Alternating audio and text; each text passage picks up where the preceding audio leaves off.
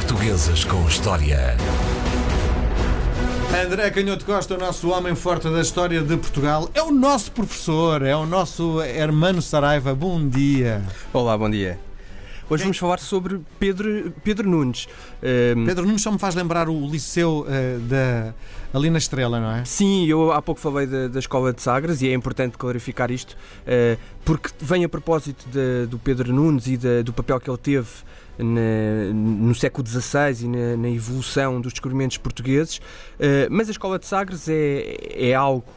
que durante muito tempo foi uh, assinalado e foi registado pelos historiadores, sobretudo na segunda metade do século XIX e no princípio do século XX, como um, um, um fator muito importante no aprofundamento dos conhecimentos náuticos que permitiram aos portugueses ir explorando a costa da África, mas hoje os historiadores não falam em escola de Sagres, porque, porque de facto não existia, não existia em Sagres e nem sequer em, em Lisboa ou depois mais tarde em Coimbra nenhuma escola especificamente dedicada à navegação, mesmo o facto do infante Dom Henrique ter convocado alguns sábios, isso hoje é um pouco contestado que tenha sido com o intuito específico de aprofundar os conhecimentos que depois permitiriam aos pilotos explorar eh, com mais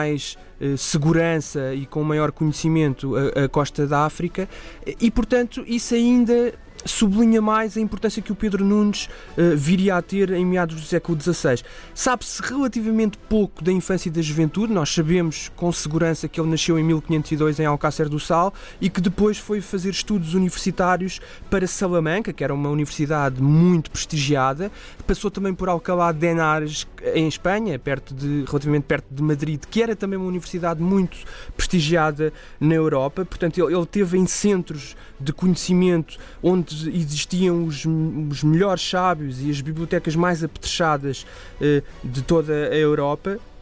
isso foi muito importante, mas é claro que eh, os conhecimentos, a capacidade que ele teve de raciocinar e de eh, abrir novas fronteiras da matemática experimental e até da, da, astronomia e da aplicação prática da, da astronomia foram de facto eh, mérito do, do, Pedro Nunes. E isto é muito importante, nós falámos também aqui a propósito do Bartolomeu Dias nesta, nesta questão, é que neste saber mais prático ou neste saber mais técnico, é curioso e apesar de hoje os historiadores muitas das vezes serem eh, às vezes reticentes em glorificar essas conquistas científicas e técnicas neste século XVI e no século XVII, mas é muito interessante observar este lado eh, social e perceber que muitos destes eh, matemáticos, depois físicos, químicos, mas estes matemáticos, estes astrónomos, eram muitas vezes indivíduos de baixa extração e por isso é que nós não conhecemos nada sobre o seu passado, ou seja, de baixa extração social, indivíduos que nasceram em famílias uh, uh, relativamente pobres. E isso é muito interessante porque, uh, é, como é um conhecimento puro, é um conhecimento racional puro, isto, isto é, é de facto um tema muito interessante porque nos permite eh, perceber que a evolução da ciência segue de facto um, um, caminho mais ou menos incontrolável do ponto de vista político para o, para o bem e para o mal. Eh, e nós estamos muito habituados hoje a ter alguns cuidados com o lado falo mais dos historiadores e das ciências sociais, estamos mais habituados a ser muito cuidadosos com a questão da ciência porque de facto abre caminhos que se podem tornar incontroláveis do ponto de vista moral, mas é também interessante sublinhar este aspecto, e a história da vida do Pedro Nunes tem muito a ver com isto, este aspecto de que a ciência também constituiu uma plataforma de saber, um tema de saber e de exercício da razão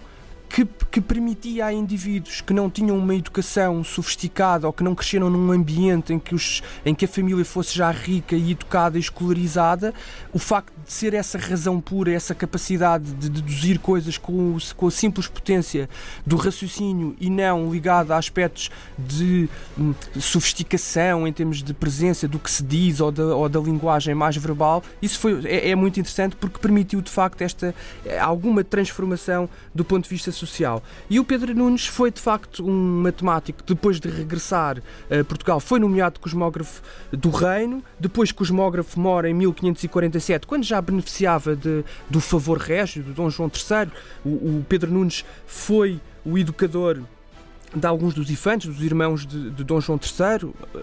Pensamos, por exemplo, no, no, Cardeal Dom Henrique, aquele que viria depois a ser também rei de Portugal por morte de Dom Sebastião. Foi educado por Pedro Nunes e, portanto, a presença dele na corte foi uma presença muito importante e que uh, teve também depois esse contributo. Quer como professor na Universidade de Coimbra de Matemática e Astronomia, quer depois organizando então a tal primeira disciplina de náutica em Lisboa, enfim, que passava também, sobretudo, por uh, aprovar e fazer exames aos pilotos, aos, aos construtores uh, de instrumentos náuticos, aos, aos cartógrafos essa primeira eh, tentativa de aplicar de facto a matemática e a ciência eh, mais eh, fundada do ponto de vista teórico às viagens dos portugueses e aos conhecimentos que os navegadores portugueses precisavam de ter quando começaram a fazer viagens de maior alcance, em que era necessário fazer aquilo que os historiadores chamam a navegação astronómica, ou seja, determinar posições no alto mar dos navios e das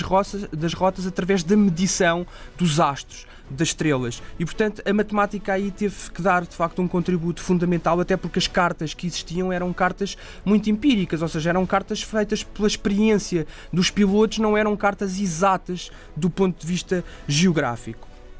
É muito curioso que a vida do Pedro Nunes decorre neste reinado de, Dom João III, decorre em grande parte neste reinado do Dom João III, que é um reinado com, com contradições extraordinárias. É o reinado em que todas estas conquistas se consolidam de eh, controle de, dos oceanos, de estabelecimento de uma viagem regular para a Índia, de, de, de consolidação das descobertas e da ocupação de,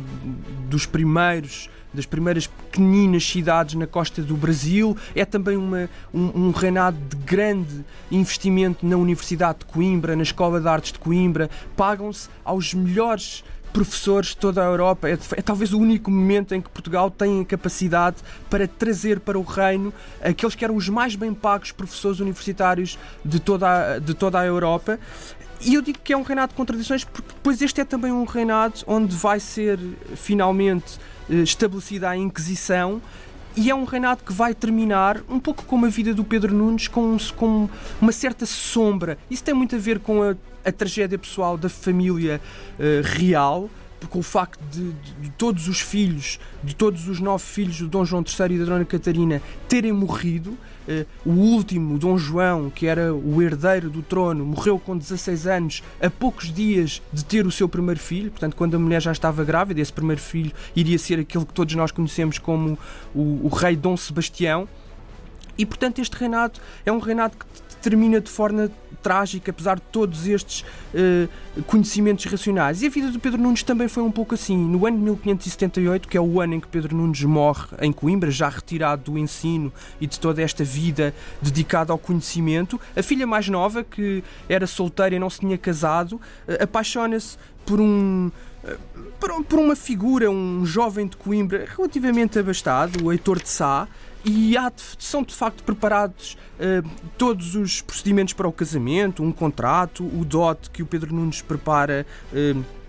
afincadamente para a filha, mas acontece que no último momento o Heitor de Sá arrepende-se e, e, o bispo de Coimbra é chamado a intervir e a verdade é que a filha do Pedro Nunes naquele momento de fúria apaixonada saca de um canivete e golpeia no, na face o Heitor de Sá Nossa. e acaba por ser presa no Aljube e pouco tempo depois o, o, Pedro Nunes havia de morrer e é de facto a história tem destas coisas é de facto extraordinário que o homem que construiu toda a sua vida baseada neste conhecimento puro e racional acaba por morrer assistindo à tragédia apaixonada eh, mais eh, descontrolada e mais efervescente da sua filha mais nova muito bem. André Canhoto Costa, o homem, o professor, o professor André Canhoto Costa, eh, com grandes figuras da história de Portugal. Portuguesas com História.